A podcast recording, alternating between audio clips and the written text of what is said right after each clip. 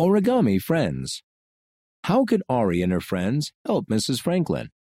By Marissa Dennis, based on a true story. This story took place in the USA. Break time. Ari's teacher called. Ari's classmates lined up to go outside to the playground. But Ari and her friends always went to the library instead. They liked to borrow books and do crafts together.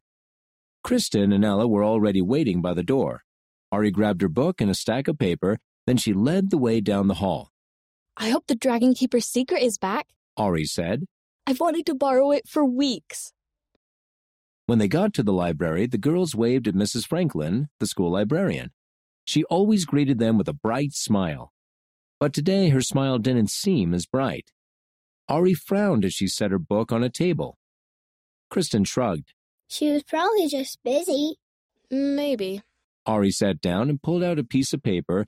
She folded it carefully, smoothing the fold with her thumb. What are we making today? Ella asked. How about bookmarks? They're pretty easy, I'll show you. Ari had been learning how to make origami. It was a type of art from Japan done by folding paper into different shapes. Ari knew how to make all kinds of shapes, and she taught her friends what she learned. Ari showed Kristen and Ella how to make each fold.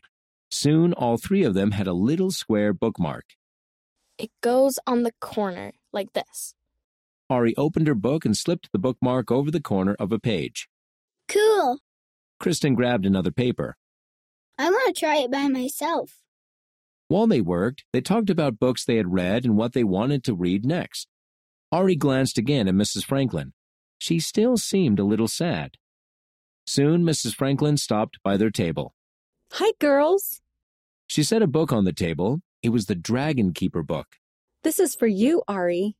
I know you've been waiting to read it. Thank you. Ari picked it up. Mrs. Franklin sighed. Someone robbed my car today. They took all my books and music. That's awful. Kristen said. Mrs. Franklin gave them a sad smile. Well, it's only stuff. Stuff can be replaced. I'm just glad no one was hurt. Ari watched Mrs. Franklin walk away. I wish we could do something to help. Ella said. Ari looked down at the origami bookmark in her hands. Ari grinned. Come to my house after school. I have an idea.